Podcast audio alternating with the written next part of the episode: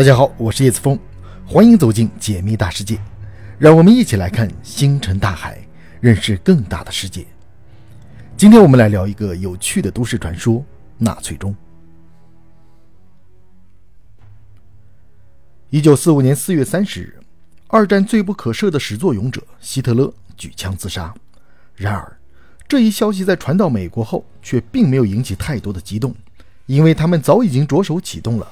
回温针计划，回纹针计划的主要任务是引进德国旗下的主流科学家为美国所用。但是，这只是回纹针计划的冰山一角。最引人注目的任务之一是搜查希特勒生前所建造的研究基地。在一个废弃多年的建筑中，美国人发现了纳粹钟，这震惊了整个世界。这个钟被发现时，只剩下了外围建筑，但它似乎还散发着强烈的辐射，并散落着一些铁链。这个纳粹钟的外围结构建造十分诡异，美军一时也是一头雾水。他们不得不寻找纳粹俘虏来解释这个建筑的用途。最终，他们得到了一张图纸。通过这张像素描一样的图纸，他们了解到这个叫纳粹钟的东西可以反重力飞行，甚至还可以穿越时空。然而，这个纳粹钟只是众多纳粹黑科技中的其中一种。美军很快就发现了这个事实，这让他们更加诧异。为了解决这个难题，美军找来了一位著名的古代语言学家，他的名字叫做马克米西林·德拉法耶特。他精通苏美语、亚述语、拉丁语等多种古语言。他被委托翻译一些用苏美尔语撰写的纳粹文件。然而，当他看到这些文件时，他和美军都大吃一惊。这些文件不仅详细地记述了纳粹所掌握的黑科技，还揭示了纳粹曾制造了十五台 UFO。更让人惊讶的是，这些文件显示，希特勒之所以能够拥有这些黑科技，是因为某些外星文明的帮助。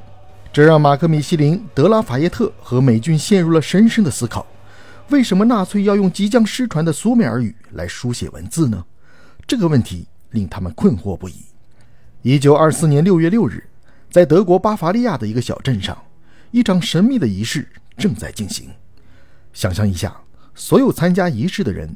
都是女性，手里拿着法器，嘴里唱着一首外人无法理解的歌曲，慢慢地向广场中心移动。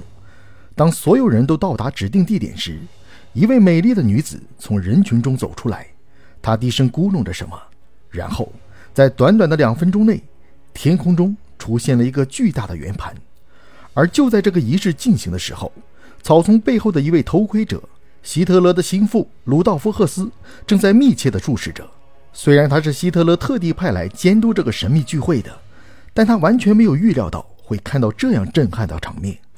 当赫斯反应过来想要拍下照片的时候，那个巨大的圆盘已经快速消失了。当照片洗出来以后，只隐约看到一个黑色的轮廓。希特勒得知这些情况后，立刻前往巴伐利亚，亲眼目睹了 UFO 的召唤过程。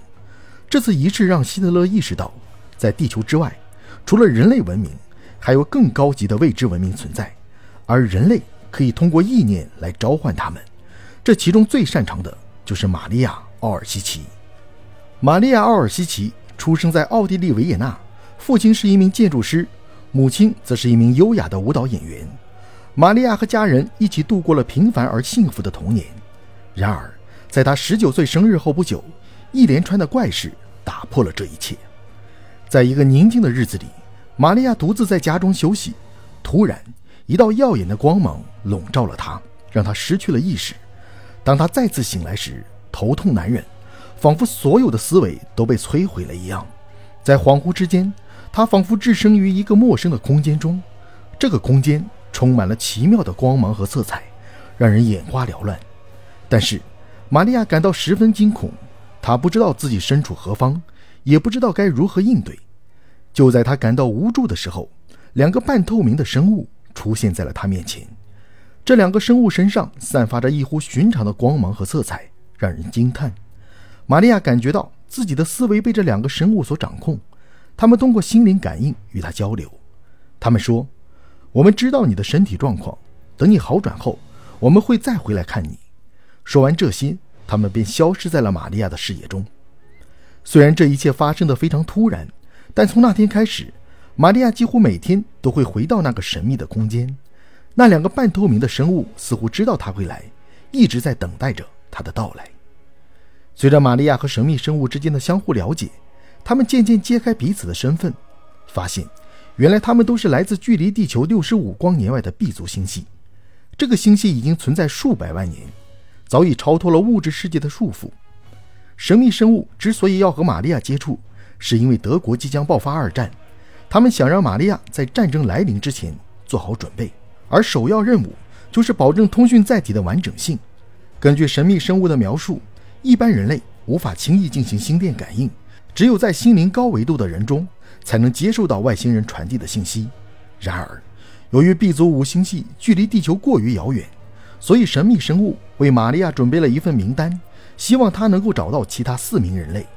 于是，在1922年，维利会正式成立了。这个组织中有一个非常重要的规定。就是留长发，因为根据 B 四五外星人的说法，人类的头发是宇宙的天线，只有将头发尽可能的留长，才能更好的接受信息。不久之后，维利会得到了一位富商的捐赠，从此不再为经营而担忧。在维利会大厅的地板上有一个同心圆的标志，被称为行走迷宫。举办仪式时，负责接收外星人信号的人坐在迷宫中央。其他成员则围绕着他行走迷宫。不久，坐在中间的人就会开始讲述外星人想要传达的信息。通过这样的一次次沟通，维利会逐渐了解了地球的历史，甚至发现，早在四十五万年前，B 四五的外星人就已经利用星门来到地球，而任何物种也都可以通过星门从地球出发，前往宇宙的任何角落。外星人声称，他们在地球上出现的时候。被两河流域的人类发现了，这些人类以神的形象来崇拜他们，称他们为阿努纳奇。但另外一种说法指出，阿努纳奇并不完全意味着来自天上的神。在苏美尔语中，阿努是复数形式，意思是任何地方的，因此这个词可以被解释为地球上的众神。这是苏美尔人用来描述他们看到的外星人的方式。然而，来到地球的外星人。并不只有 B 四五这一种族，在那个时代，宇宙中有许多外星种族来到地球，因为他们有不同的目的和计划。地球可以说是一个众神降临的地方，但即使有众神的守护，这个世界也没有持续太久。在许多神话故事中，都描述了地球上曾经发生过一场颠覆文明的大洪水。除了现代的一些学者，B 四五的外星人也肯定这一点。然而，他们并不想透露。大洪水发生的原因，他们只是简单的告诉玛利亚，当时他们临时得知地球上即将发生一场灾难，所以匆忙离开了地球。只有少数的 B 四五外星人留了下来。当大洪水退去后，幸存下来的 B 四五外星人分散到不同的地方，在希腊、埃及、西藏等地建立了不同的文明。这批幸存者就是传说中的雅利安人。一九二四年，希特勒得知维利会的存在后，一直派人暗中观察他们的一举一动。最终，在同年十二月，一件神奇的事件发生了。据记载，每次通灵之后都会开口说话的玛利亚，这一次却拿起了纸和笔，并写下了苏美尔语。由于当时苏美尔语还没有被完全破译，玛利亚也无法完整的翻译其意思，但大致可以了解到，这些苏美尔语所描述的。正是当时希特勒梦寐以求的黑科技飞碟。最终，希特勒多次要求下，玛利亚只得按照描述给了他一些飞碟的建造图纸。希特勒得到了外星科技的图纸，他迅速派遣了物理学家文弗里德和奥托舒曼全力建造飞碟。但是，希特勒并不知道这些图纸已经被玛利亚修改过，因为无论是 B 四五的外星人还是玛利亚，都没有想过要帮助希特勒，因此。纳粹一直没有成功建造飞碟，这也是希特勒无法依靠外星科技扭转战局的原因之一。关于这个都市传说，你相信几分呢？